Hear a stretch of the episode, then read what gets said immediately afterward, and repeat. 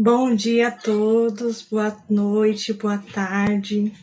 Me chamo Aline, eu sou, da, sou membro da IBNU e líder do Ministério da Turma das Nações. E hoje a gente vai falar sobre a missão na cidade, pessoas com deficiências. E peço que vocês, quando tiverem dúvida, algum colocar no chat. No final, nós todos vamos conversar e tirar dúvida de vocês. Sejam bem-vindos a esse curso tão lindo, cheio da presença de Deus. Vou compartilhar a tela com vocês.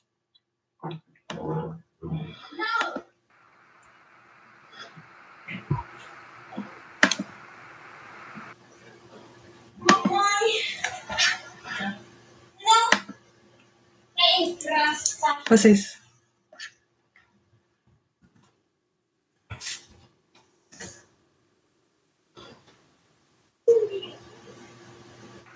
Então, missão na cidade, pessoa com deficiência. Então, o que significa inclusão? Oi, Aline. Inclusão... Só um minutinho. Você precisa compartilhar de novo a, a sua tela que você que foi que fechou. Clica fechou? lá em compartilhar. Isso. Clica lá em compartilhar. Compartilhar. Isso, tela. Boa. Tela. Prontinho, agora tá funcionando. Agora tá tudo certo? Isso, clique em ocultar. Ocultar. Tá. E aí apresentar o slide. Uh, perdão, gente.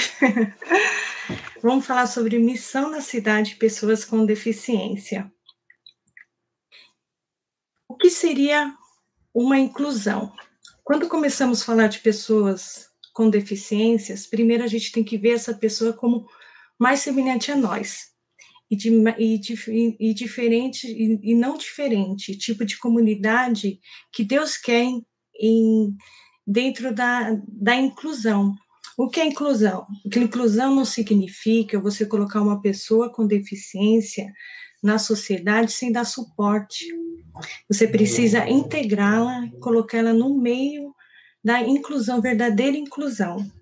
E tem uma palavra aqui muito linda que o pastor Luiz Saião colocou, que eu pedi para ele, e ele fala tão lindo que é inclusão mais do que obrigação. Inclusão é a prova de civilização e de amor no coração. E o que a gente precisa para incluir? É preciso aprender para ajudar. Quando Deus fala em 1 Samuel 16, 7, o Senhor, contudo, disse a Samuel: Não considere sua aparência nem sua altura, pois eu o rejeitei. O Senhor não vê como o homem vê o homem, o homem vê na aparência, mas o Senhor vê o coração. Quando Samuel vai consagrar os filhos, o, o, o rei Davi, ele chega em Jessé e, e, e ele, ele vê, ele quer, ele vai, primeiro ele vai consagrar uma pessoa como como Samuel, provavelmente que ele, ele tinha uma visão de como ele estava procurando como Samuel, Saul né? E mas ele tinha um tava a visão dele era diferente da visão do Senhor. E quando ele foi consagrar o filho mais velho do de Jessé, ele quando ele foi consagrar o filho de Jessé, Deus falou assim: "Não, é Samuel, não é ele". E aí Samuel veio os sete filhos de Jessé e nenhum eram, eram eles. E quando Gessé perguntou, quando Samuel perguntou para Gessé, Gessé, é, tem outro? Aí Gessé falou, tem mais um. E ele estava apacentando as ovelhas. Quando, quando o Davi chegou, é, Deus falou assim, é esse. E quando Deus olhou para Davi e falou, é esse, é, Samuel consagrou ele para o Senhor. Mas, o, mas Davi não era um homem bonito, ele era um homem bonito, mas não era totalmente de, de boa estatura. Então, ele é, não era uma pessoa provável para os olhos de Samuel, mas Deus vê o coração do homem. Deus não vê a aparência física, Deus vê o valor, o caráter, a integridade e a fidelidade da pessoa. E eu tenho um, um, a gente tem um grande amigo que sempre falava assim comigo, o pastor Manuel T. Ele sempre falava que A pessoa, a pessoa com deficiência, ela é uma pessoa pura, ela é uma pessoa cheia de, de uma grandeza do Senhor. E, e a gente não tinha que olhar para aquela pessoa com deficiência só as dificuldades dela, mas a gente tinha que olhar o coração. E, e isso que Deus sempre falava, falava o coração do nosso amigo Manuel T. Deus falava assim: Deus vê o coração. E o Manuel T sempre me falava essa palavra, falava, Aline, quando você olhar para uma pessoa com deficiência, não aponta os pontos fracos dessa pessoa, mas você olha para essa pessoa como um ser humano, uma pessoa digna, que merece todo o nosso respeito e todo o nosso amor. E eu não podia deixar de falar esse momento tão especial que o Manuel ter sempre deixando comigo, assim, no meu coração. E quando eu leio essa palavra, quando leio essa palavra de Samuel, 1 Samuel 16, 16 7, eu vejo um amor de Deus assim na vida do rei Davi, que Deus olhou para Davi com o coração dele, e as pessoas olhavam para, Sa para Saul com o coração do homem. Então a gente tem que começar a prestar atenção nesses detalhes. Nunca julgar o outro pela aparência, mas sim olhar para o outro como ser humano e como uma pessoa digna do amor de Deus.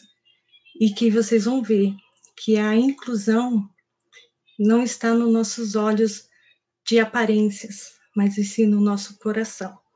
Então, eu vou apresentar para vocês o que é o autismo e eu quero que, que vocês estejam o coração abertos para entender a verdadeira inclusão. O que é o autismo?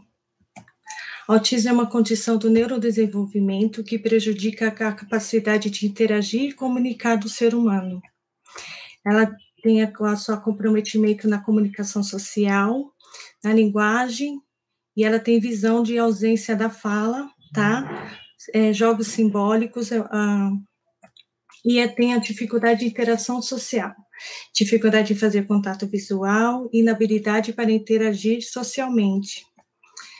Segundo o DSM-5, inclui todas as condições que antes estavam no transtorno do, do, do global do desenvolvimento, hoje está dentro do, do transtorno do espectro autista, que estão no nível 1, que seria o nível leve, que é o nível de dependência da pessoa com autismo é nível baixo. Já o nível 2, que é o autismo moderado, é a dificuldade na comunicação, pode ganhar contornos acentuados como a falta de verbalização. E a pessoa necessita parcialmente de uma ajuda de, de, outro, de outra pessoa. Já o autismo grave, existe, existe o prejuízo muito, muito na parte da socialização, no funcionamento geral do corpo e, to, e ele é totalmente dependente do outro. As principais sintomas do autismo é ter dificuldade de relacionar com outras pessoas, ele tem atraso na ausência de total desenvolvimento da linguagem falada, ou seja, ele tem ecolalia.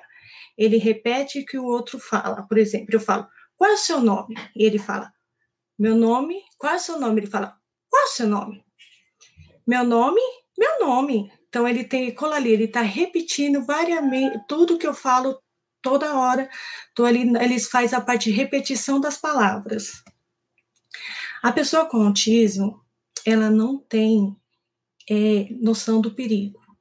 Por exemplo, tem um caso de uma moça que ela tinha, tem autismo, e a mãe deixou o fogão ligado e a menina foi lá e colocou a mão no fogo. Quando ela colocou a mão no fogo, ela ficou um tempo com a mão ali, só porque ela chegou a ter queimadura de terceiro grau, porque ela não sabia tirar a mão. Ela sentiu a dor, mas ela não tirou a mão naquele caso. Então, pais, eu peço que vocês fiquem atentos com as crianças, com a criança ou jovem autista, quando vocês forem na rua, terem preocupar, segurar as mãos deles, porque eles não têm noção do perigo, eles vão correr, eles, eles, eles vão sair correndo pelo lugar, pode pegar, colocar a mão no fogo, eles podem colocar a mão na tomada, eles não têm noção do perigo. Então é importante estar sempre atento com a pessoa com, com autismo, nesse caso, ter muito cuidado. eles têm interesses limitados. Por exemplo, eles fazem enfileiramento de, de brinquedos, né? É, se ele gosta de bola vermelha, eles vão brincar com aquela bola, mas sempre com, por exemplo, ele gosta também de carrinho, eles não vão brincar com carrinho do jeito que a gente brinca, de, de, de, de com carrinho, não, ele vai ficar mexendo na roda, então ele tem interesses é, repetitivos. Aqui você vê nessa foto que o Arthur, ele tem interesse de manter uma sincronia de um dos, do, dos desenhos dele, mas sempre numa parte de repetição. A pessoa também ele tem, é muito sensível ao som, ela tem sensibilidade com o som. O, muitas vezes, meu filho, com o Guilherme, quando ele chegava na escola, o barulho atrapalhava muito ele, ele ficava ah, muito agitado, nervoso. O que eu tive com que fazer? Eu tive que comprar um fone conforme esse, essa criança que tem na ilustração, para que ele conseguisse ficar mais calmo, mais relaxado, por causa que o barulho era totalmente muito, a, a, muito grande para ele. Por exemplo, eu estou mexendo na minha mão, vocês não estão escutando barulho, mas a pessoa com autismo, ela escuta esse som, e esse som para ela é extremamente muito forte, muito acaba sendo é, é muito dolorido, e essa isso aqui é uma dor muito forte para eles nos ouvidos. Esse livro que eu comprei, esse livro é o que eu indico para vocês, o Autismo Compreender e Agir em Família. Ele é, ele tem no, no Amazon, tá? E é, é, acessível a todos os pais, que seria muito importante aprender mais sobre autismo, lá dar dicas para os familiares como lidar com a pessoa com autismo, tá? E agora eu vou apresentar para vocês o ensino estruturado. O que seria o método TIT? É uma avaliação chamada perfil educacional para avaliar a criança levando em conta seus pontos fortes e suas maiores dificuldades, tornando possível um programa individualizado. Você percebe que a moça ela está com a, com a criança sentada do lado dela numa mesa e ambos estão interagindo com uma figura, com, com, com um objetinho para fazendo umas atividades, parece que ele está querendo escrever o nome dele. Então está tendo uma, uma comunicação compartilhada entre eles dois. O qual é o objetivo do TIT? Ele vai trabalhar os déficits de comunicação, cognição, percepção, imitação, habilidades e comportamento social.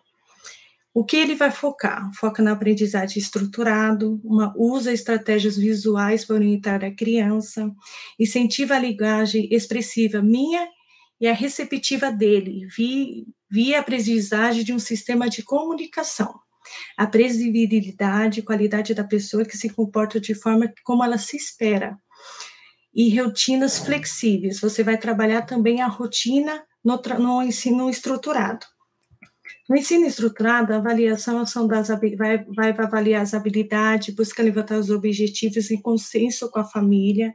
Então, a necessidade de uma conversa com os pais para trabalhar, para fazer uma anamnese com esses pais, para a gente saber o que a criança gosta, o que a criança não gosta, para fazer uma, um levantar os objetivos individualizados para treinamento das suas habilidades.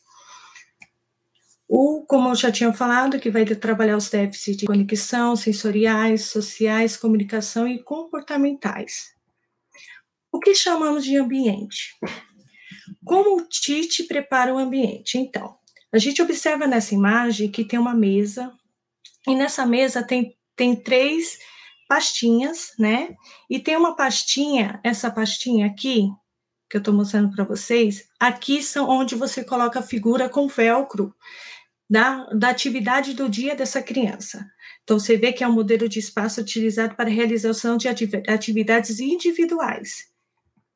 E nessas atividades individuais, a gente tem a organização do espaço físico individual. O sistema dele mostra estante ao lado, como esse aqui, ó.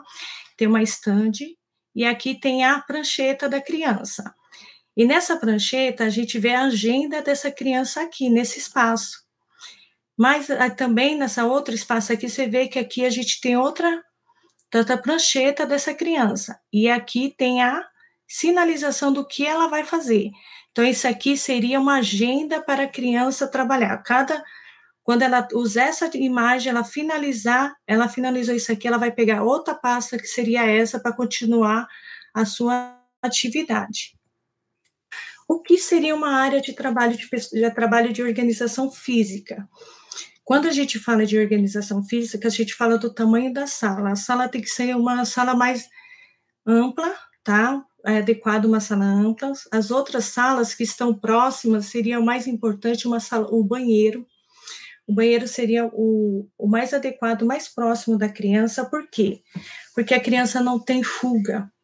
Quando ela está em sala e ela não tem uma, não está muito afim de fazer aquela atividade, a criança vai ter fuga. Então, a criança ela não pode estar sentada perto da porta, a criança tem que sentar na frente, mas do, do lado da professora, não pode ter acesso de ponto de luz, como eu falei também da, por, por causa dos distradores, tá? Das, da criança, porque se ela vê um ponto de luz, ela vai ficar apertando aquele ponto de luz e ela não vai ter foco. A sala ela tem que estar tá limpa. Uhum. O ambiente tem que estar totalmente clean. O que seria esse ambiente clean? A parede tem que ser branca, não, não, não pode ter quadro, não pode ter imagens que tirem a atenção dessa criança. Quando a criança está na frente, ela, a única visão que ela vai ter é a professora e o quadro da, da sala de aula. Então, é isso aí você está dando, tá disponibilizando um ambiente mais clean, harmonioso, tranquilo para essa criança. E os móveis têm que ser disponíveis para essa criança. Se, por exemplo, se ela está com aquela atividade na mesa, que ela tem que fazer matemática, o livro de matemática tem que estar tá na mesa e a agenda dela para ela saber quais outro passo que ela vai seguir. E quando só essas coisas que tem que estar tá na mesa, o lápis e a borracha. Se tiver muita coisa, vai tirar a distração dessa criança. Então, o que ela vai pegar vai ver outra funcionalidade de outra atividade naquela mesa. Se tiver, por exemplo, o, o apontador, ela vai brincar com o apontador. Então, tem que ser coisas práticas para que ela faça aquela atividade proposta. O que é necessário para a gente conseguir saber como faz, para a gente saber que a criança gosta, para avaliar, avaliar o conceito, o tempo e a sequência das habilidades dessa criança é necessário fazer uma anamnese. Que seria anamnese? A gente vai fazer pergunta para os pais o que aquela criança gosta, o que a criança não gosta, como foi a descoberta do, da deficiência, se a mãe teve algum problema na, na gestação, se também aquela criança, a mãe, ela sofreu algum algum um trauma na, na gestação também, tá? Tudo isso é necessário fazer essa essa, essa avaliação, essa para a gente entender se essa criança. Por que a gente tem que fazer? A criança, ela, se eu tô com uma, uma blusa vermelha e essa criança não gosta da cor vermelha, se o vermelho traz para ela incômodo, e se, se o vermelho traz para ela agitação, eu não posso trabalhar na sala de aula com uma blusa cor vermelha, porque eu não vou ter a atenção necessária dessa criança, essa criança vai se agitar, essa criança ela não vai conseguir ter a visão que eu quero que ela tenha naquele momento de tranquilidade para conseguir fazer a atividade que eu, que eu desejo que ela faça. Então, é necessário sim fazer essa avaliação, fazer essa anamnese com os pais. O que seriam formas de agendas? Os modelos de agendas que a gente tem, essas são as pictografadas, são sinais que através de figura e símbolo. Você verifica nessa imagem aqui, você vê que tem um grupo e tem, um, tem três pessoas numa cadeira. Então, você vê que é atividade em grupo. E está escrito grupo. E aqui tem um trabalhar. Então, a criança está numa mesa e tem a parte de trabalhar. Porque isso aqui é para criança que são verbais e criança que sabem ler, tá? Então, essa atividade aqui é para uma pessoa que, além de sinalizar, ela consegue ler o que está escrito. Ela visualiza tudo isso. Já essa criança aqui, como o Rafael, você verifica que aqui são só figuras de linguagem. Por quê? Porque o Rafael ele ainda está aprendendo a ler. Então, é necessário fazer através de agenda combinado com imagem do PEX, da criança, para fazer essa atividade, para a criança saber como foi, vai ser o dia a dia dela. Já nessa outra agenda aqui, são agendas móveis, quando a criança, você precisa que a criança vá para o pátio, e ela precisa fazer um trabalho em movimento, então ela tem que ter a agenda dela móvel, para que ela consiga fazer sair de sala, mudar de sala para outras e de um jeito mais tranquilo também, mas que ela esteja com a agenda dela. Aquelas outras agendas seriam agendas fixa, então ela colocaria numa parede ou, ou na mesa da atividade da criança. Essas agendas que eu fiz aqui, essa é uma agenda estruturada para o Guilherme e Arthur. O Arthur, quando ele começou a estudar na escola, ele teve muito problema com engatinhar. E, e ele batia. Então a gente tinha que trabalhar o, o PEX dele como que ele não podia ser egoísta, pegar, pegar o, o brinquedo do amiguinho, que ele não podia brigar. Você vê que todas as, as figuras elas têm escrito, porque é necessário que esteja escrito, porque outra pessoa que não seja o Arthur, mas outra pessoa que está ali para dar atenção para o Arthur, ele saiba o que significa essas figuras. Opa, volta cá.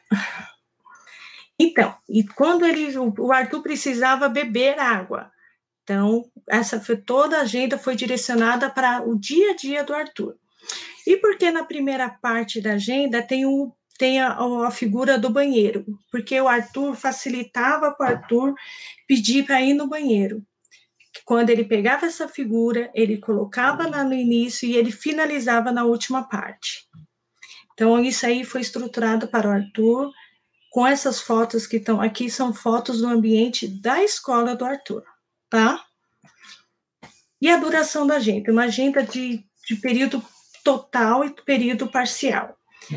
Essa primeira agenda do detalhe vermelho era uma agenda de período total, todo. Mas você vê que essa é uma agenda que seria só somente com figura, porque a criança não tem visibilidade não sabe ler, então, com, então ela só através da agenda. O que está de errado nessa agenda? Nessa agenda, na agenda vermelha, o que tem de errado é porque tem a figura, mas não tem o nome. Então, que a gente olha, pode ser, a gente pode ter várias interpretações. Então, é necessário que tenha o nome na agenda. Então, é a, eu coloquei essa agenda para vocês terem uma visão que quando você for fazer figura de linguagem para criança, como o PEX, né, que eu mostrei para vocês, vocês coloquem o nome carro e coloca, escreve carro e coloca a figura do carro, para que qualquer pessoa consiga entender essa agenda da criança, tá? E aqui se vê que na outra agenda do parcial, se percebe-se que a criança, além de ler, ela consegue visualizar. Quando a criança lê totalmente, não precisa mais da, da figura de linguagem, a gente só utiliza a escrita, como boa tarde, informática, não precisa mais colocar nenhuma figura para essa criança. Aqui eu trouxe alguns exemplos de ensino estruturado para vocês, como trabalhar matemática, como trabalhar as cores, como trabalhar quantidade, como trabalhar sequenciamento, quando fazer associação de números, sombra e número, para que vocês tenham uma visão de como é um ensino estruturado. E eu fiz um ensino estruturado para a sala de aula do Arthur. Na sala de aula, o Arthur tinha que ler esse texto. E esse texto corrido, ele não tinha uma visão do que estava ali. Por exemplo, ele tinha que saber sobre a, os índios caipós. Só que, lendo assim, o Arthur ele não tinha totalmente visibilidade do que seriam os índios caipós. Então, tudo que está escrito nesse texto, eu elaborei e coloquei no ensino estruturado. Então, essas palavras, essas frases que estão aqui, com, com a figura de linguagem, está no texto. Então, o Arthur ele teve uma, teve uma alta compreensão do que a professora estava propondo para ele nesse dia. Tanto que a professora utilizou essa atividade até para as outras crianças atípicas, porque elas conseguiram também ter uma melhor compreensão. Uma pessoa com autismo, ela não, não entende o concreto. O, o, ela, ela não entende, ela só entende o concreto. Então, ela tem que ter uma visão do que está falando para ela. Ela não vai entender o abstrato. É, índio caipós. Ele só viu o índio na primeira folha, mas é, a mãe carrega o filho no colo. Como assim? Vamos apresentar. A criança, ela tem um cor, o cabelo dela é diferente. Então, aí tem que mostrar o cabelo para a criança. Tem que mostrar também como utiliza as, a, as cores. Então, eu tive que trazer assim para ele, ensinando o um ensino estruturado. Aqui a gente vê sobre a, as famílias africanas. E até foi muito interessante, porque o Arthur ele ficou muito empolgado com, com a argila, sabe? Quando aquela professora fala da massa de argila, ele não sabia que era uma massa de argila. E aí, através da, da do ensino estruturado, a gente fez essa adaptação, tudo que está no texto, e o Arthur teve essa visão de que significava ou a, a família africana, da menina de 12 anos, que fala menina de 12 anos, sim, mas ela é, o nome dela é Asta, nasceu na África, tá? Mas cadê a África? Só que aqui eu não coloquei o mapa da África, mas foi apresentado para ele o mapa da África. Aqui nesse outro, a gente fala sobre a Declaração Universal do Direito das Crianças. A gente vê que tem todas as crianças unidas, falando sobre, sobre a religião, a nacionalidade, o sexo, falando dos direitos dessa criança. Só que aqui, nesse outro, a gente foi colocando sobre passo a passo do direito da criança. E aí ele entendeu o que seria uma Declaração Universal dos Direitos da Criança. E aqui? Nesse aqui eu achei muito interessante, porque a professora ela colocou quais são os semelhantes e os diferentes do nosso planeta. Aí uma parte em branco, escrito semelhante, a outra diferente. Eu falei, como assim? Ele não vai entender. Semelhante.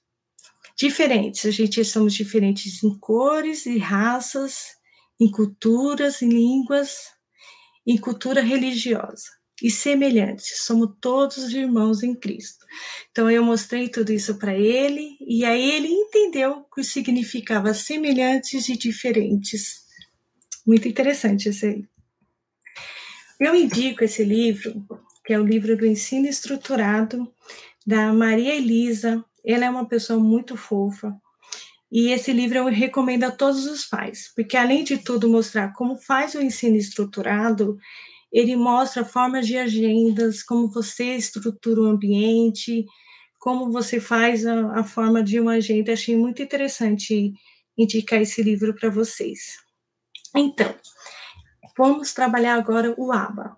O que é o ABA? É análise do comportamento aplicada. É utilizado no atendimento terapêutico de pessoas neurotípicas, que possuem atraso no desenvolvimento e tem como diagnóstico transtorno do espectro autista, síndrome de Asperger, síndrome de Down, hiperatividade, deficiência, deficiência de atenção, deficiência intelectual e atraso de linguagem. Aqui nessa atividade a gente vê que a, a professora ela está fazendo uma parte imitação. O menino ele está imitando a mão do profe, da professora. Então agora eu vou te mostrar como faz isso aí. Considerando que a aplicação dos métodos do ABA requer treinamento apropriado, a ABA pode ser também definida como uma abordagem profissional, conforme Meyer ET 2012. Analistas do comportamento são profissionais treinados para conduzir e, ana e analisar o comportamento em sua dimensão experimental através da pesquisa e aplicada através da intervenção. A terapia ABA tem por objetivo integrar a criança à sociedade, onde vai trabalhar os pontos fortes e os fracos e ajudando essa pessoa a conviver na, na escola, na casa, no lazer, na igreja, nos ambientes que a pessoa frequenta. A intervenção ABA, além de ajudar a pessoa a ter alta autonomia, ela vai conseguir fazer essa pessoa se integrar e é uma ciência. Então, como que eu faço para essa criança quando eu quero fazer ela sentar? Nesse caso, eu tenho um exemplo de uma instrução inicial. O professor fala para o Alan: Alan, senta. E chega perto do Alan e fala. E o, e o Alan coloca uma ajuda física total e fala: o Alan sentou. Quando o Alan sentou, ele falou assim: parabéns, Alan, parabéns, você sentou. Então, você vê que foi uma ajuda física. Verbalmente, foi uma ajuda física, mas verbal. O que seria esse comportamento? Tem diversas aplicabilidades. É possível utilizar em diferentes situações cotidianas, conforme eu já tinha falado. A educação comportamental é o uso de princípios de análise do comportamento em ambientes educacionais. Aqui eu vou te falar, seria uma instrução direta. O professor ele está pedindo para o aluno fazer uma atividade e nessa atividade ele precisa ser reforçado para que ele consiga generalizar. Por exemplo, eu peço para o Arthur, Arthur, pega para mim o fone azul. O Arthur pegou o fone azul. E aí eu dou reforço para ele. Parabéns, Arthur, fone azul. Você tem que dar imediatamente esse feedback. Se eu falar, Arthur, fone azul e não dou esse reforço para essa criança, essa criança ela não vai entender que isso aqui é um fone azul. Ela precisa ser motivada para ela conseguir entender que isso aqui é um fone azul. O que seria a imitação? A terapia Ábara tem, por exemplo, para trabalhar com criança de dois anos, a gente utiliza a imitação. A imitação, ela desenvolve a parte cognitiva dessa criança, a atenção dessa criança. Essa criança ela consegue desenvolver a fala. Então, quando eu chego no Arthur e falo, Arthur, cabeça, e Arthur coloca a mão do Arthur, ajuda física total, Arthur, cabeça, parabéns, Arthur, cabeça, Arthur, cabeça, e aí ajuda física leve, cabeça, parabéns, Arthur, cabeça, imediatamente já dá um reforço. Arthur, cabeça, Arthur, cabeça, parabéns. Você viu que Arthur já foi independente.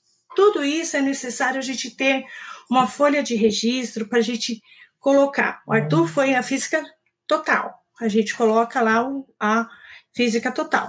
Arthur, física parcial. Então, coloca lá a física parcial.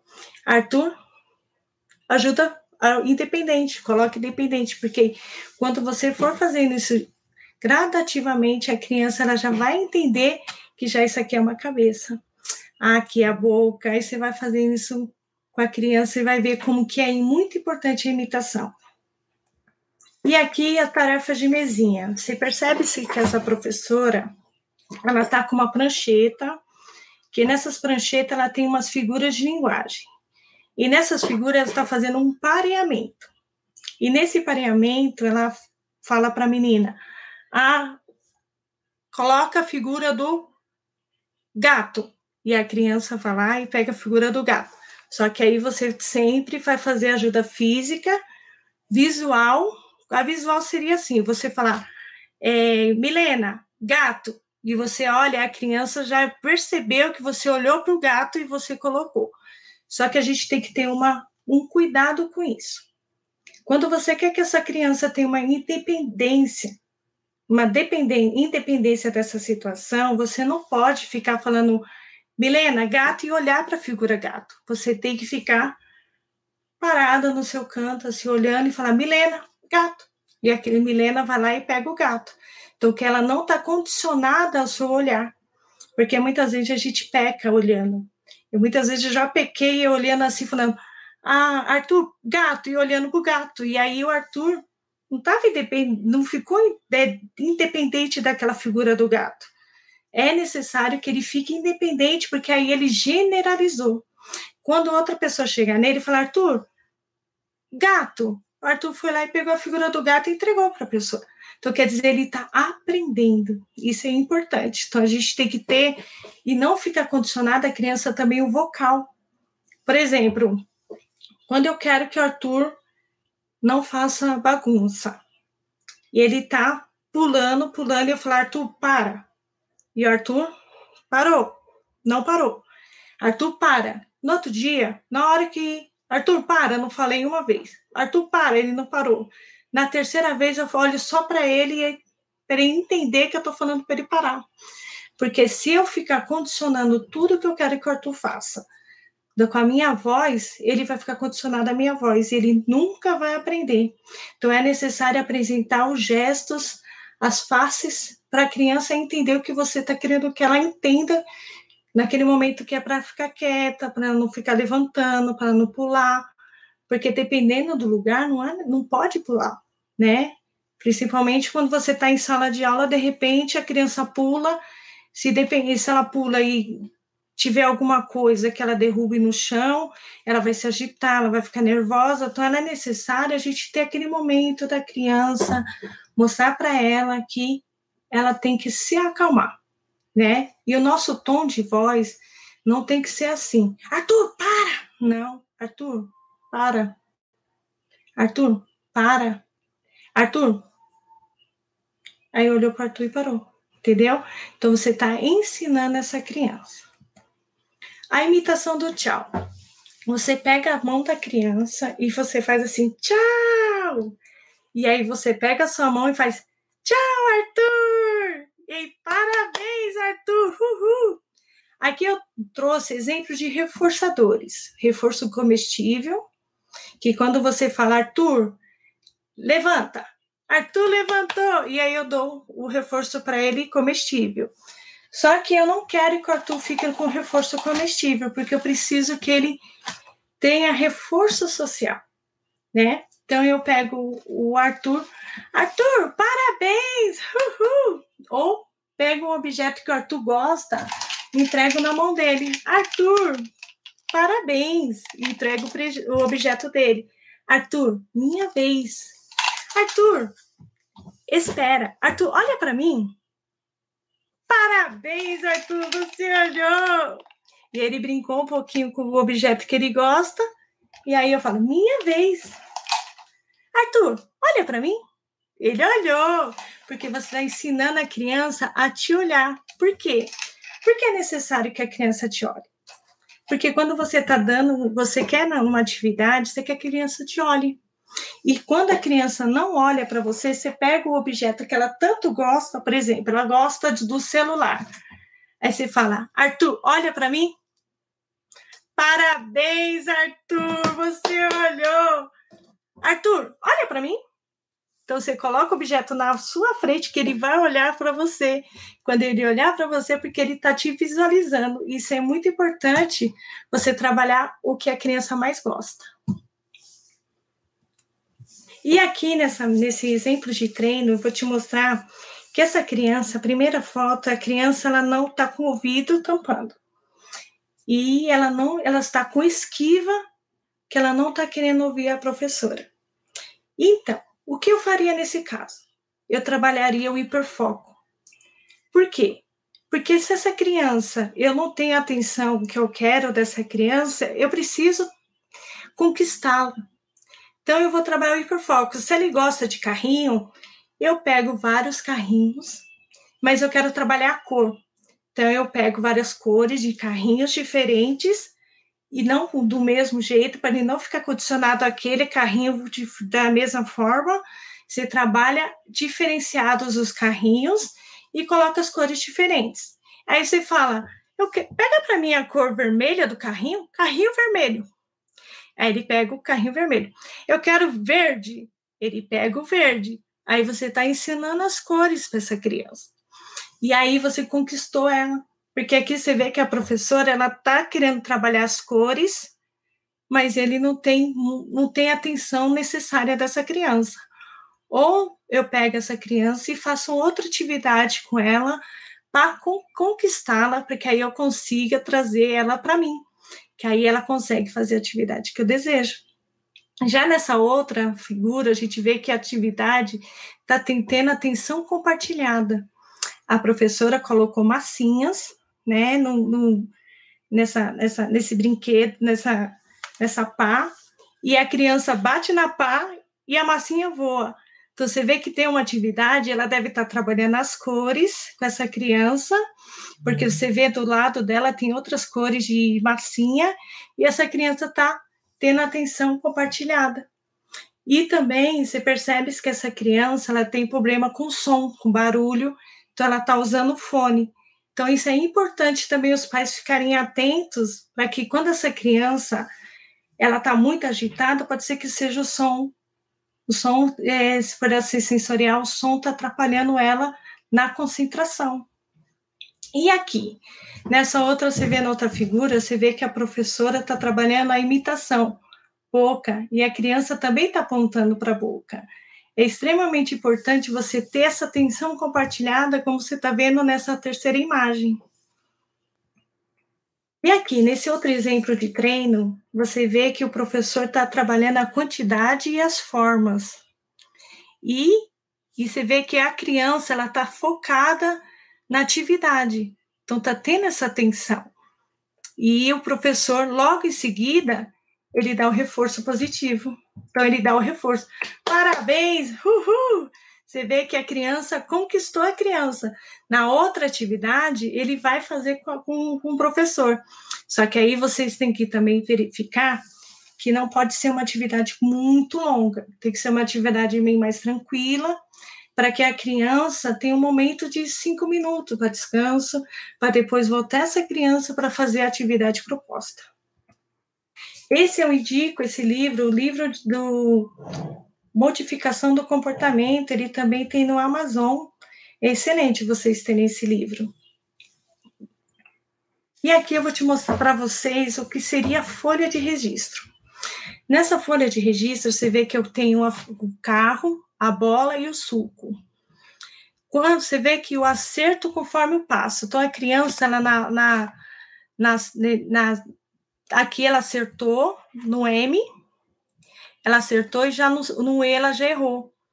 Então, quando a criança erra, você não vai falar para ela, o, o, você errou. Não, não é assim, tá errado. Não, você fala assim, Arthur, A, e ele escreveu B, você vai falar, Arthur, ah! Aí você reforça, parabéns, Arthur, ah! Você pegou a mão dele e escreveu A. Arthur, C. E ele colocou o D. Arthur, C. Arthur, C acertou. Você ensina a criança o certo. Se você reforçar, você falar a letra A e essa criança colocar a letra B e você falar parabéns, ela aprendeu que o A é o B entendeu? Então, você, tudo quando você coloca na folha de registro, você vai colocar o erro, mas você não vai falar para a criança. Você vai falar, colocar ajuda, porque ela errou, mas ela teve ajuda, como eu fiz aqui. Coloquei a letra dela, falou, falei D, eu falei C e ela colocou D. Ela teve uma ajuda, eu coloquei o P menos. E aí a criança, eu falei, A, e a criança colocou A. Você coloca a figura do A. Ela coloca o A, o mais e a bolinha. Aí assim que essa criança acertou conforme o passo. Arthur, Arthur, aí eu fiz com a criança a letra A com a mão, então ela teve uma ajuda. Então, isso aí foi, você coloca, sinaliza o mais. Então, eu coloquei esse, esse, essa folha de registro baseada em Cree e Ross de 2008, tá?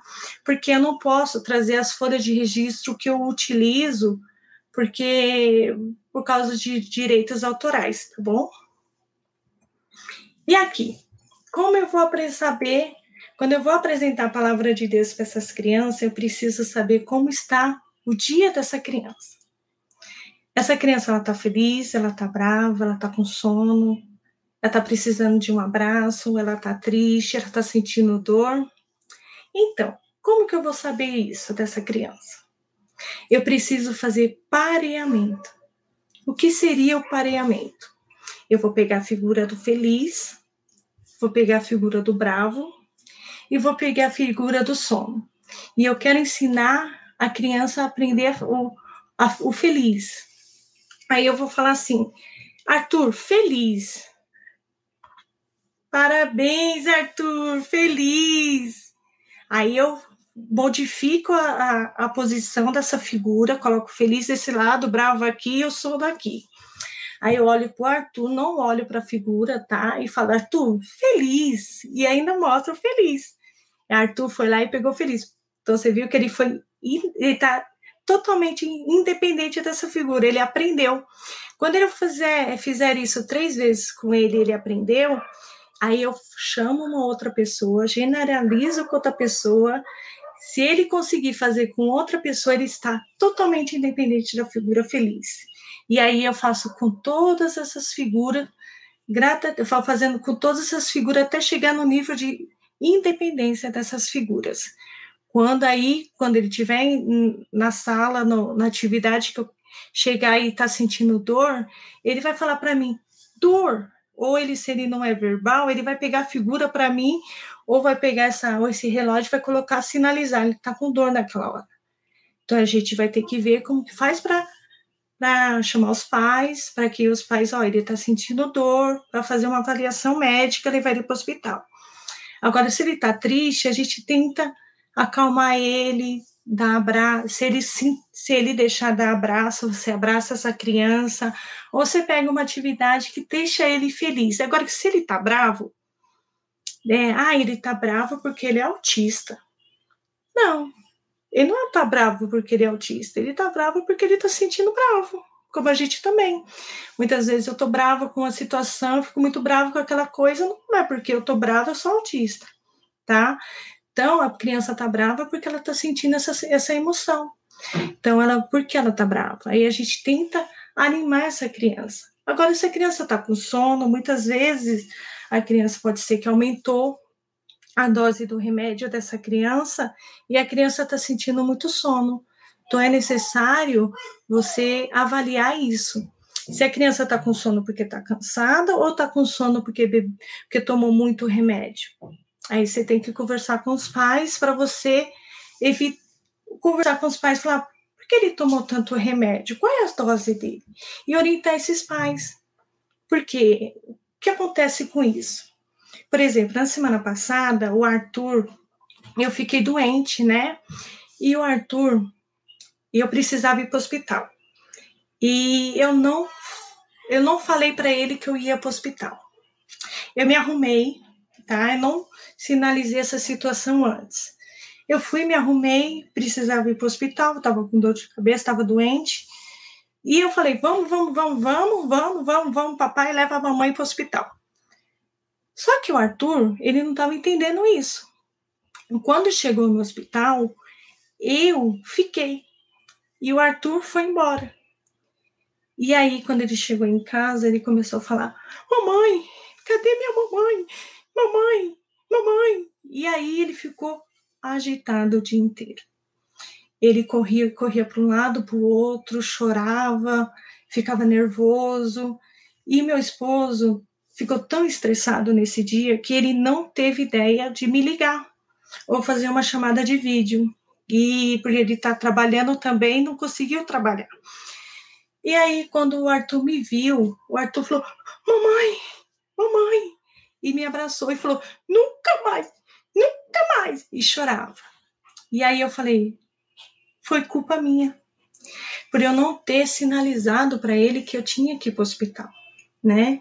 E ele ficou agitado. E aí, o que aconteceu nessa situação? O Arthur se agitou, ele se agitou porque tinha, saiu da rotina dele e a mãe dele ficou no hospital.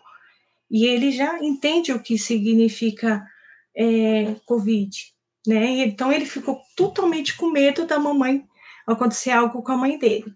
E aí, o que eu, se, se ele, nessas horas, o Arthur não toma remédio e o, e o Guilherme não toma remédio, então eles são, trabalham análise comportamental com eles. Mas se ele tomasse remédio, aumentaria a dose? É uma coisa para se pensar. Porque mudou é, a situação, a, a rotina dele, e ele tem que aumentar a dose? Não a gente tem que avaliar muito para antes de aumentar uma dose de um remédio, tá bom? Aqui, como que eu faço para apresentar a palavra de Deus para essas crianças?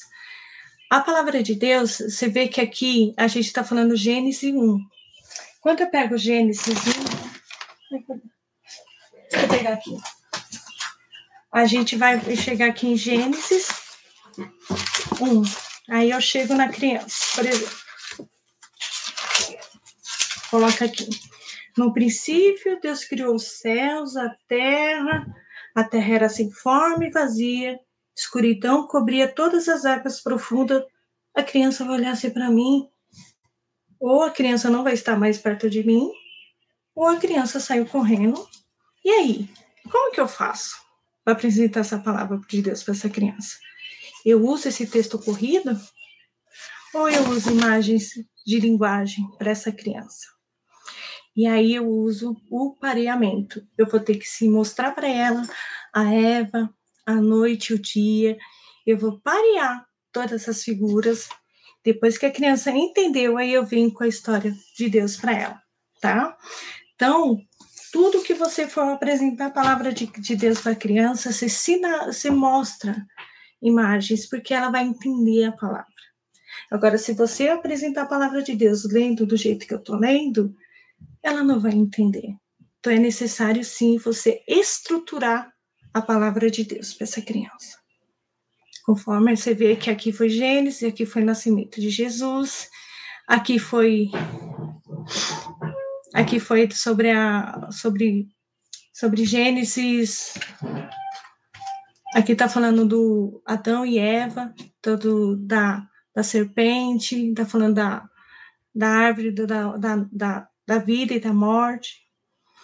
Então, a árvore da vida, que ela não poderia saber. Né? Então, você tem que apresentar a serpente, você tem que apresentar a árvore da vida, você tem que apresentar Adão e Eva, você tem que apresentar a maçã. E aí, quando ela parear, essas, essa a Eva parear, o Adão a parear a árvore, ela vai entender a história de Adão e Eva. Aqui foi um trabalho do Gui na escola, quando ele quando ele foi falar sobre a rosa do céu. Você vê como eles são capazes. O Arthur Guilherme, quando ele foi apresentar a rosa do céu, ele começou a contar a historinha da Margarida, a rosa, a árvore e o sol. E no final ele falou assim para mim, mamãe, eu gostaria muito de apresentar para meus amigos a verdadeira palavra. E aí ele falou para mim assim: posso fazer o final dessa história para apresentar como uma frase, como um poema? Falei, claro, filho, pode sim. Aí ele fez assim: Rosa do Céu, por Guilherme Cariri. O que você acha? Amizade é a melhor forma de expressar o amor? Se você se sentir triste, lembre-se que os seus amigos estão perto de você para te ajudar e te fortalecer. A amizade é uma dádiva de Deus e Ele sempre estará ao seu lado quando você precisar. Deus é o nosso amigo, fiel e nunca nos abandona. Deus os abençoe e tchau! Aí ele fez essa história e apresentou na aula dele, ficou muito lindo. E o Arthur, aqui ele apresenta a história do amigo do braço de ferro. Para a gente chegar nessa história, por Arthur não ser verbal, a gente demorou umas cinco horas para chegar nessas frases que estão aqui. Mas foi todas as palavras foi feita da, da, que o Arthur verbalizou. Ele verbalizou o braço, ele desenhou e aí a gente foi criando a história juntos e chegando nessa história linda. O meu braço é de ferro, com ele consigo fazer mágica. Uma das mágicas é ajudar o meu amigo a pegar coisas pesadas. O meu, o menino braço de ferro, braço de ferro tem. O seu coração é grande, não tem para ninguém. Ele ama seus amigos com todo fervor. Seu coração é grande com todo seu amor. Eu achei linda essa historinha dele. E aqui o, o Arthur, ele, ele colocou a, a música aos, aos olhos do pai, aí ele desenhou Jesus e ele a menina abraçando Jesus. Eu achei linda essa história. E aqui também ele apresentou que ele tinha que colocar cenas de ritos de passagem de tradição religiosa. E o Arthur criou, a, desenhou a cruz, Jesus vive, ele desenhou a palavra de Deus, a Bíblia, e depois colocou ele Jesus. E aqui é a história, o Guilherme. O Guilherme fez uma atividade em sala que ele ligou, a escola me ligou chorando, e chorando, e estava chorando muito, e ele falou assim para mim no telefone, com a coordenadora do lado: Mãe, eu não tenho talento, eu não tenho talento, mãe, como que eu vou fazer essa atividade da escola? E aí eu, falei, mas como assim, filha? Aí a coordenadora falou para mim, Aline, é que a gente vai ter uma atividade na escola e o, o Guilherme, ele falou que ele não tem talento, mas a gente falou que ele tem talento. Ah, e aí ele não, ele tá chorando muito. Aí eu cheguei no Gui e falei, Gui, você tem capacidade sim, meu filho, de fazer grandes coisas. Você é uma pessoa que imagina muito, você cria histórias, que pessoas muito, e você é tão inteligente, tão, tão criativo, e pessoas, você consegue, meu filho, você você não não tem outra pessoa igual que conhece a história do Pokémon. Você conhece os Pokémon, você pode criar histórias sobre Pokémon. Mãe, mas isso é talento, mãe? Aí eu falei assim, filho, isso é talento. A gente vai criar juntos e você vai apresentar seu talento. Aí ele gritou na, na escola, assim, com todo mundo, coordenadora, professora, todo mundo do lado, e estava no Viva Voz, e ele falou assim: Eu tenho talento, amigos, meus amigos, eu tenho talento, que legal, eu tenho talento. Aí ele apresentou a cidade do Pokémon. E ele apresentou para 300 pessoas, foi super criativo, todas as crianças queriam conhecer a cidade do Pokémon. Então você vê, eu motivei ele e mostrei para ele o talento dele. Ele tem um talento para criação, você vê nessa imagem. E aqui eu apresento para vocês a verdadeira inclusão. Diremos, você pode colocar o vídeo?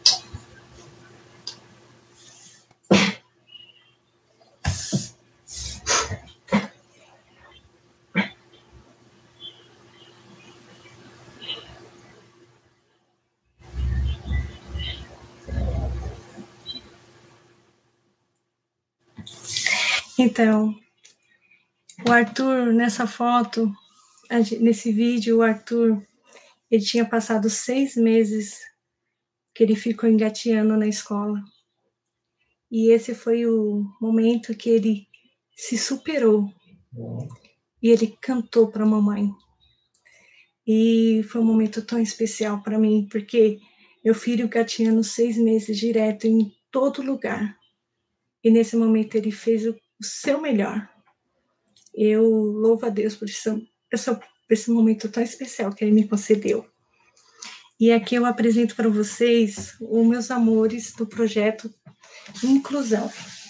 Nesse lado aqui, que está com a blusa azul, no lado esquerdo, é o Guilherme.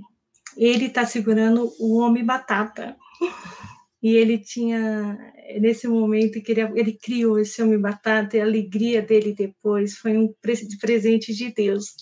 E aqui a Darlene, de blusa azul clarinho, ali o Guilherme, embaixo o Pedrinho, que ele tem síndrome de Down e autismo.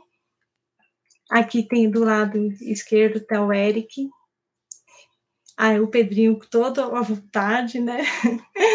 Ali tá a Darlene, o Eric e o Gui. E aqui está o Gui e o Arthur. O Guilherme, ele tem TDAH e autismo, tá? E o Arthur só autismo. Aqui a Darlene e o Gui, meu filho. A Darlene sempre foi apaixonada pelo Gui. Toda vez que o Gui chegava perto dela, ela soltava esse sorriso aí que ela tá nessa foto. E o Pedrinho, quando via o Guilherme, ele ficava, gostava de ficar bem pertinho, abraçadinho, junto com ele, porque a gente conquistava essas crianças com o Gui ajudando na, no, no projeto, do projeto. E aqui do lado esquerdo, que a criança que está segurando a, a bexiga, que está de pé é o Pedro, ele tem deficiência intelectual, e o Arthur, meu filho, que está sentado. E do outro lado está o, Vander, um grande amigo, e está o, Pedrinho, o, o, neto do Vander, e o meu filho, o Guilherme. O neto do Vander não tem, não tem nenhuma síndrome, tá? E aqui está o Pedrinho, os dois Pedrinhos, né?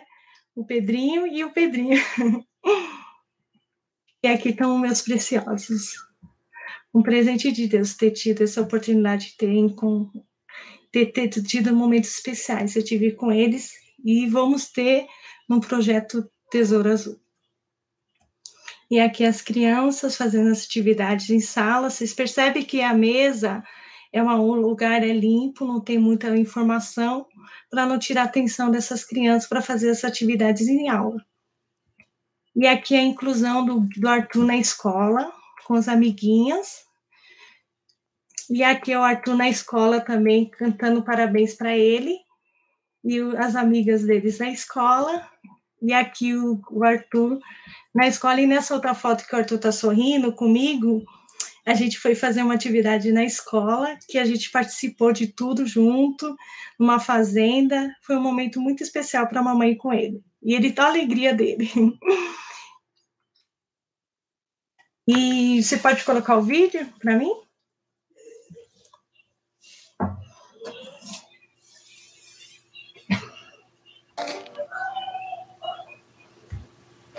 Christopher Duffley was born in May of 2001. He's actually the son of my youngest brother and his girlfriend. And when I received the phone call from my brother, I found out that he was born at only 26 weeks, one pound, 12 ounces. So he was very premature and he was in critical condition.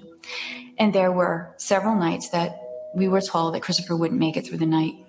And at that point, I prayed for Christopher and I just asked God to be with my brother and to do what his will would be.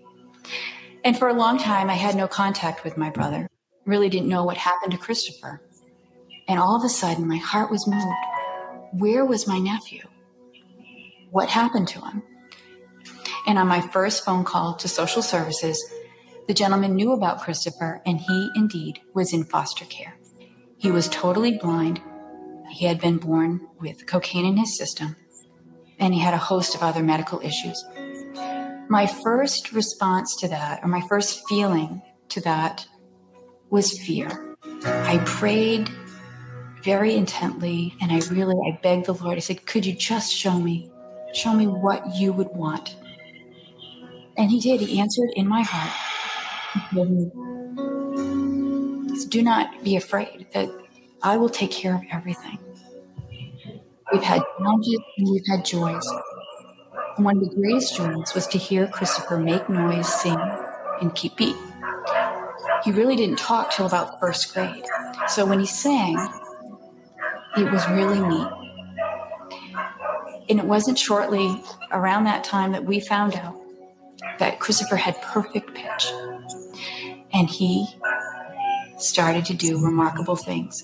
And what a joy and what a prophecy that God gave us that these tears would come and they come out of great joy.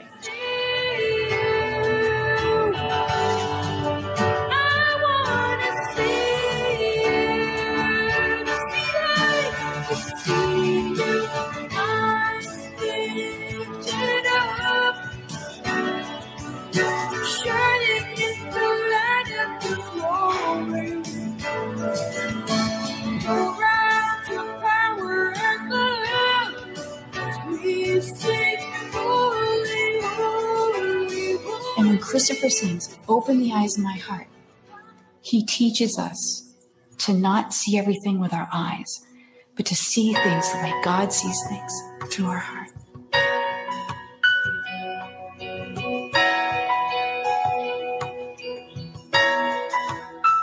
I can only imagine what it would be like when I walk by your side.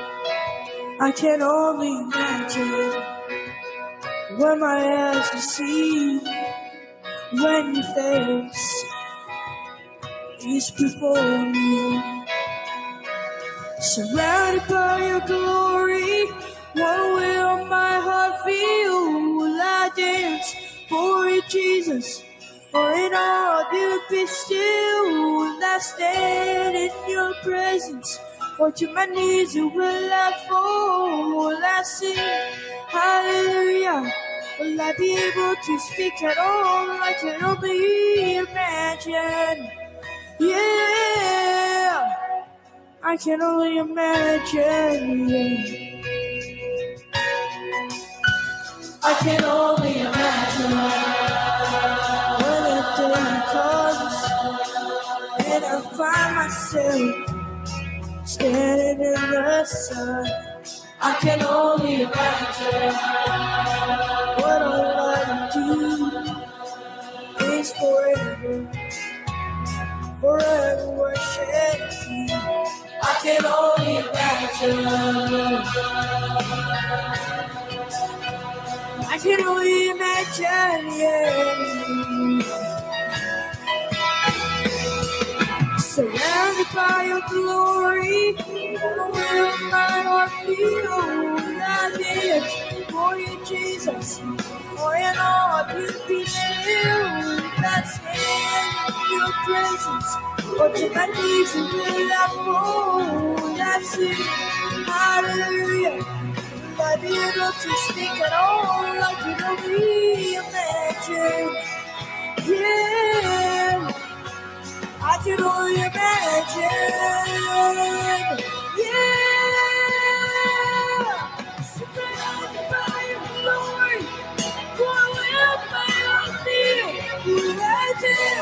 for Jesus, or all of will be Let's stand in your presence, ultimate you.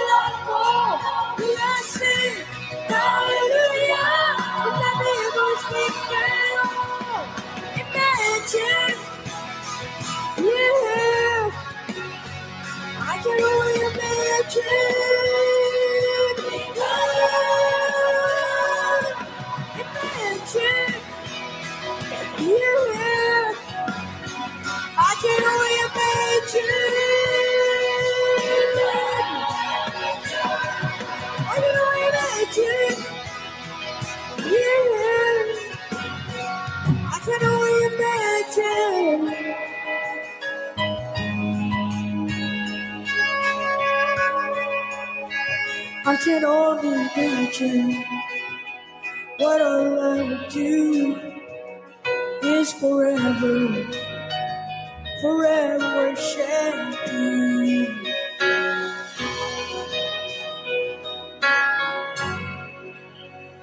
I can only imagine.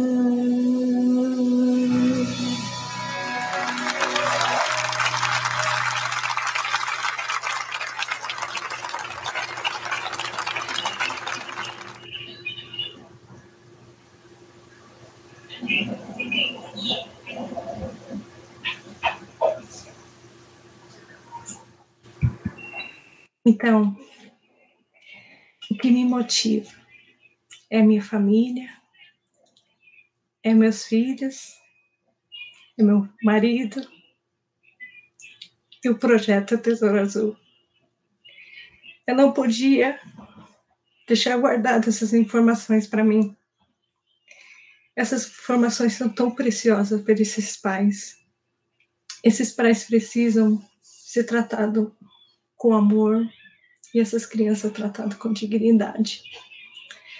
Então, é isso que me motiva, que a verdadeira inclusão não tá você colocar uma criança no lugar e não dar suporte. A verdadeira inclusão, você deixar essa criança apresentando a palavra de Deus, mas conforme a sua singularidade.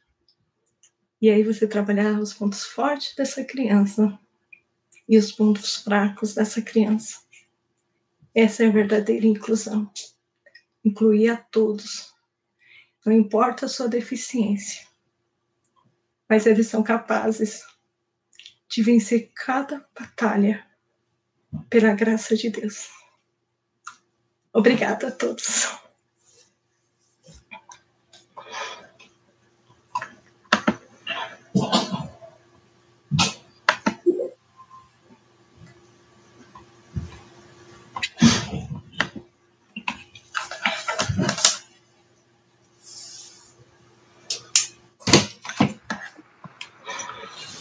Boa noite a todos, muito bom, Aline. Obrigada pelo momento de aula, falando um pouquinho aí, né, do, das pessoas com deficiência, mas tão preciosas, né, como a gente já falou várias vezes. Bom, é, vamos ter um momento aí de perguntas, né, quem quer é, fazer perguntas, podem mandar aí pelo chat, pelo nosso chat. É, teve uma pergunta aqui, é, Aline, já enviada antes de você falar, mas eu acho que você já respondeu de alguma forma, mas vamos lá.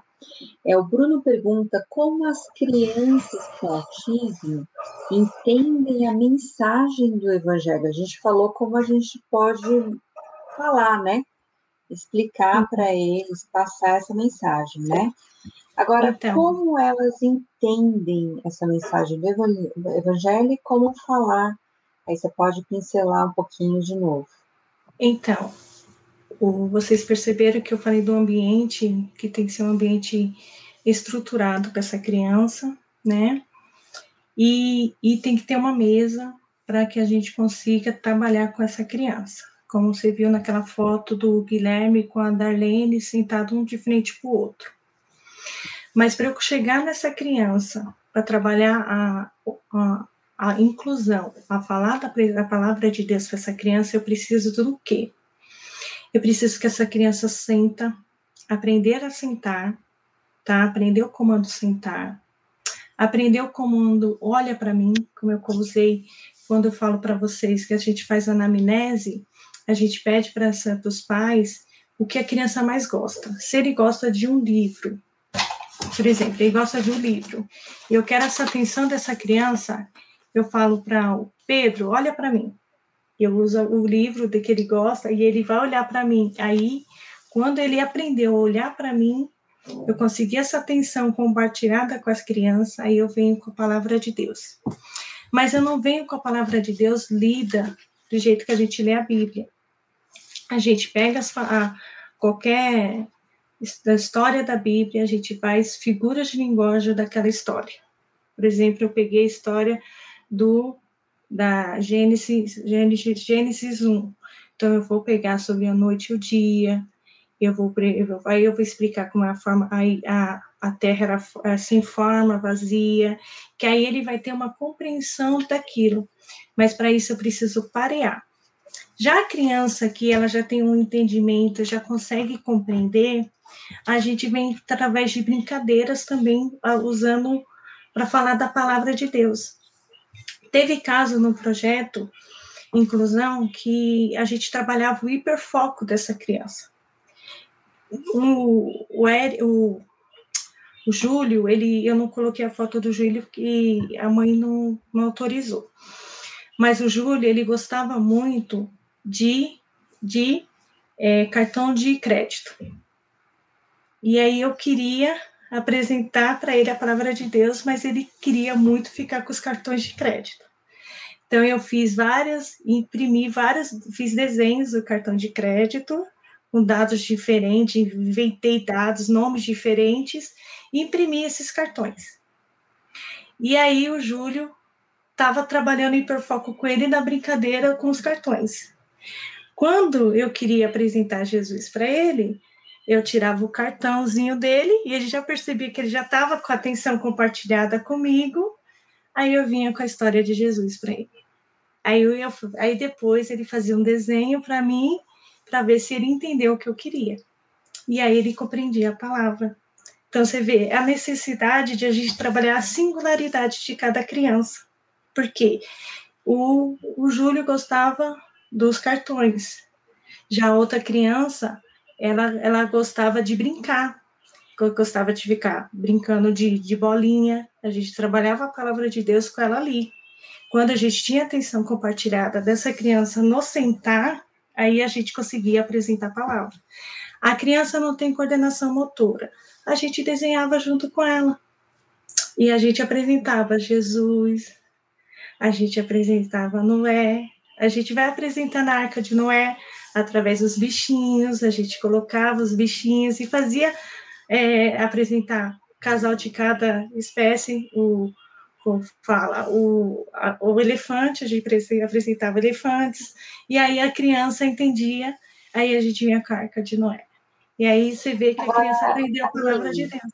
Sim, isso você está falando como a gente apresenta, mas você teve alguma experiência de, do feedback da criança como Sim. ela entendeu a mensagem, né? Porque Entendi. acho que essa pergunta é importante, é como, a, como ela entendeu, como ela absorve isso.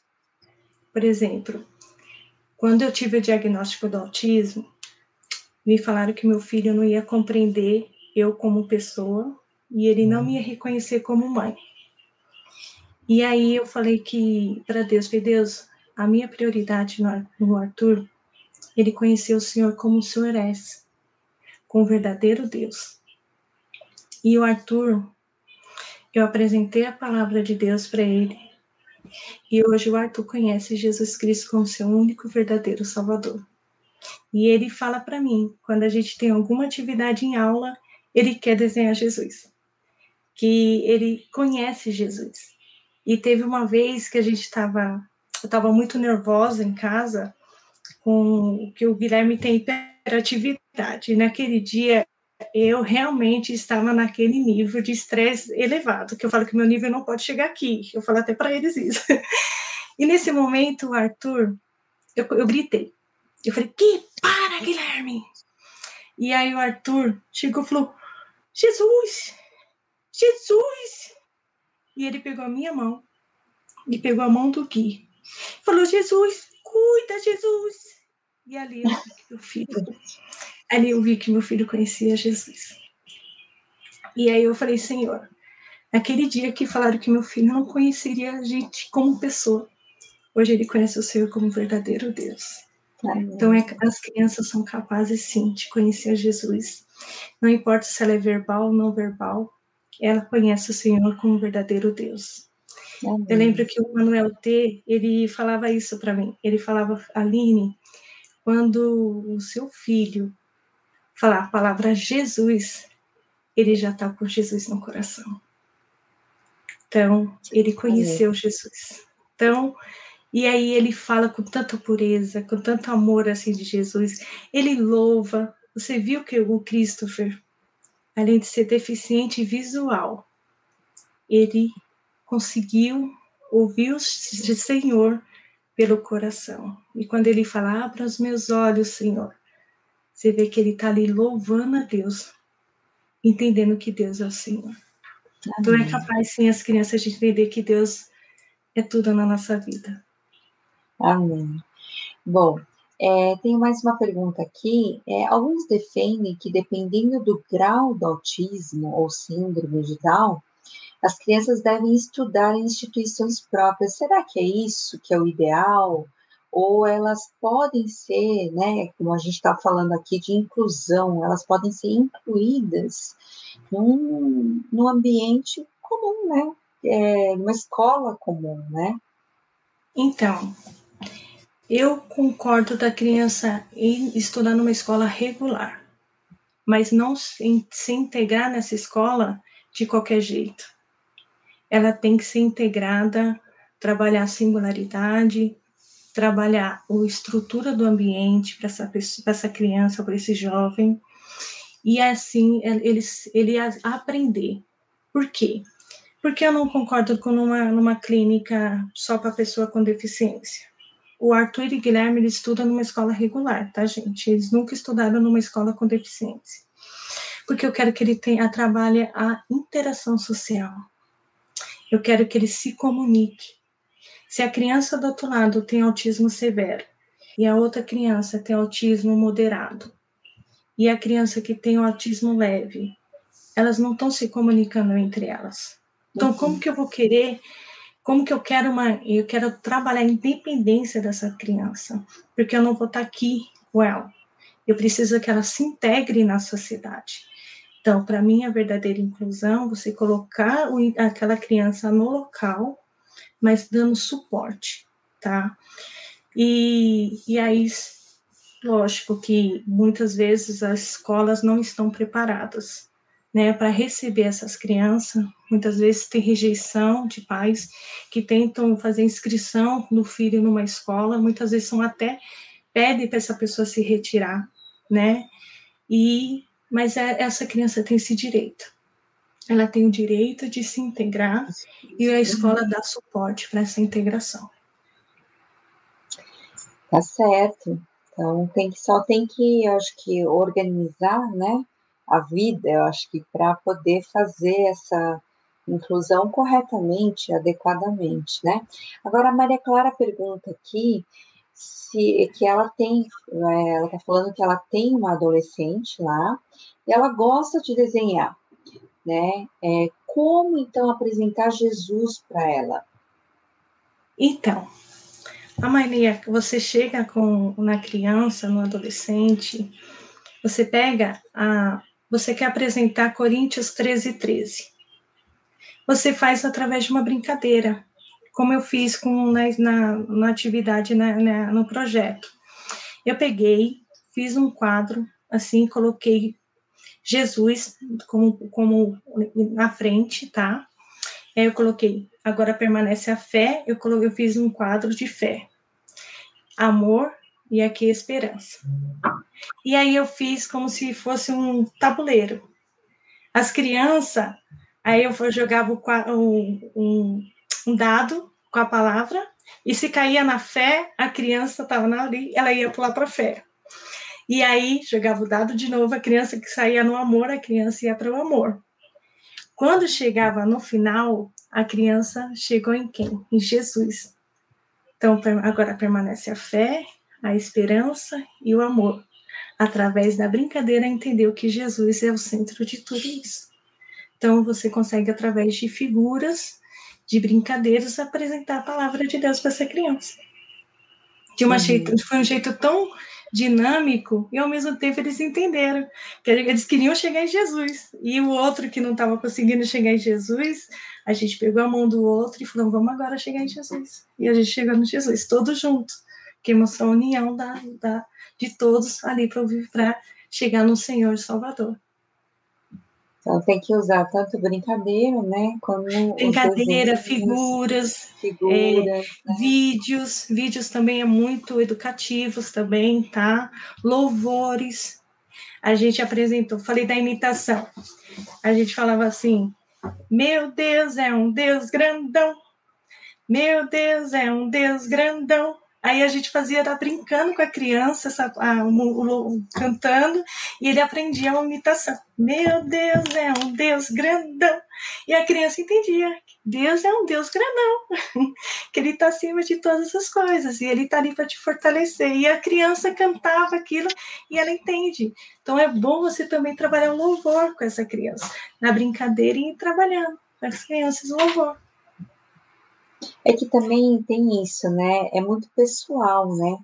Vai depender da criança, né? Que como ela entende, vai ser muito pessoal, Sim, vai ter que chegar você vai ter que ver personalizadas, né? Isso, vai ter que se trabalhar a singularidade de cada criança, tá? Uhum. Não é do mesmo jeito que eu vou trabalhar com Pedro, eu não vou trabalhar com, com Gui. Com Gui eu posso trabalhar diferente com Arthur entendeu? Então, uhum. Então vamos trabalhar a singularidade. Então os pais eles conhecem os filhos, né? Sabe uhum. que é aquela dificuldade deles e vai conseguindo trazer a palavra na brincadeira para essa criança, né? E aí você consegue sim apresentar Deus. E eles entendem, gente. Eles entendem porque eles demonstram isso no dia a dia. Eles colocam a mão no coração. Quando você você, por exemplo, você quer que a criança vai orar. Coloca no, no, fala para ela colocar a mão no coração e fechar o olho e você ora por ela. E aí ela vai entender que ali ela está tendo um momento ela e Deus. Você está tendo esse momento com a criança na oração. E aí você fala, ora por, pela mamãe. Se ela não fala nada, você fala amém. Você recebeu, porque você sabe que ali ela tá colocou a mão, intercedeu por você, colocou a mão na sua cabeça e ela tá orando por você do jeitinho dela e você receba, porque Deus conhece o coração. Daí ela vai conhecer Deus, ela vai conseguir transmitir o amor de Deus na sua vida. Agora, Aline, como é que a gente trabalha agora com as igrejas? conscientizando as igrejas dessa necessidade de inclusão? Então, as igrejas, elas, elas observam muitas vezes a dificuldade. Mostrar para ela que a dificuldade a gente consegue engrandecer a igreja. Por exemplo, separar um ambiente para essa criança, um ambiente de acolhimento, tá? E ter, ter uma sala também com uma sala sensorial para essa criança. Mas a, a igreja não tem como investir tanto com isso. Então tem uma sala. Quando você trabalhou essa inclusão daquela criança, o comportamento, agitação, conseguiu apresentar a palavra dela, aí você vem com a verdadeira inclusão. Como seria a verdadeira inclusão? Incluir ela com as outras crianças que não têm deficiência. E aí você vai. Só que não é incluir você chegar e falar, ele tá bem, ele vai para outra sala sozinho. Não, ele vai com um acompanhante e com ele naquela outra sala para trabalhar a verdadeira inclusão. Então, as igrejas, eu sei que é difícil, porque a gente está trabalhando com comportamento, está trabalhando com emoções dos pais, que é uma coisa muito particular, né? E muitas vezes as igrejas elas têm medo de, dependendo do, do que elas falarem, pode pode achar que elas estão sendo estão sendo preconceituosas, mas não é. Você tem que chegar nesses pais, por exemplo, eu, nós temos dificuldade de inclusão. O que você o que você quer que a gente faça para te ajudar? E os pais eles vão falar, porque eles vão ver que ali estão sendo ouvidos, né? Então você tendo a oportunidade de ouvir, porque quando a gente tinha um projeto na igreja, a gente pegava as crianças e os pais iam ouvir a voz de Deus, porque eles precisavam nesse momento de ouvir a Deus para se para melhorar a parte espiritual, para ter um momento dele com o Senhor. E a gente acolhia essa criança. Mas quando a gente não estava, o projeto não funcionava. Então tem que conscientizar a todos os membros da igreja. Porque todos os membros também têm que incluir porque todos, nem todos os voluntários vai estar ali disponível. Então, se ele não está disponível, o outro irmão que está disponível acolhe. Na verdade, né, Galine, uma coisa que a gente tem que lembrar é que igreja não é aquela instituição, aquela, aquele prédio, né, que a gente vai, não é isso, né? Igreja somos nós, né? Somos pessoas. Então, é importante que quando a gente fala de comunidade da fé, da igreja, é que todo mundo é, entre nisso, é, acolha de verdade, né? Então, todo mundo faz parte desse projeto, Sim, né? Mas isso Existe aí tem que um projeto... na, na, mente dos membros. Então, é uma coisa que... Então, é uma que... coisa que, na verdade, a conscientização vai desde a palavra, né? Desde o púlpito da palavra, é desde as atividades, é, como a gente é. conversa, o que essa igreja é, busca fazer. Não adianta é, falar, olha, tem que ter um, um departamento para isso, né? Não existe isso, né? Não, Porque não. Final, somos todos. Nós somos todos somos... somos corpo, né? Somos todos Exatamente. corpo do Espírito, né? E a gente tem que se, se integrar. Porque, porque uma inclusão numa igreja? esses jovens, eles, esses jovens, eles querem participar dos outros jovens, e querem uhum. estar junto com os outros jovens, e querem se integrar. E se a igreja ela, ela rejeita eles, para onde eles vão? Para onde eles vão? Que oportunidade eles terão de ouvir a Deus?